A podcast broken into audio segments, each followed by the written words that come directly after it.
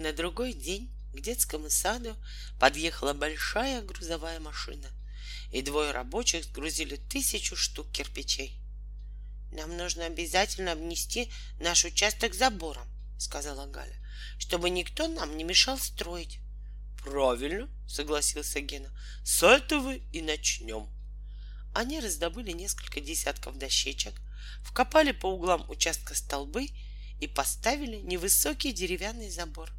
После этого работа началась.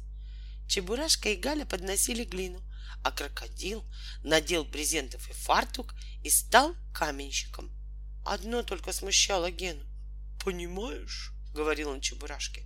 «Увидят меня мои знакомые и скажут, вот тебе раз, крокодил Гена, а занимается такой несерьезной работой.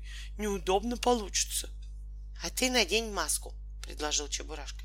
«Тебя никто и не узнает». Верно, стукнул себя по лбу крокодил. Как это я сам не додумался. С тех пор он приходил на стройку домика только в маске, и в маске крокодила никто не узнавал. Только однажды крокодил Валера, Генин сменщик, проходя мимо забора, закричал. «Ого-го, что я вижу! Крокодил Гена работает на стройке? Ну как дела?»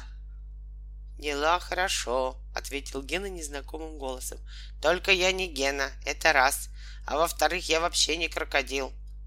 Этим он сразу поставил Валеру на место.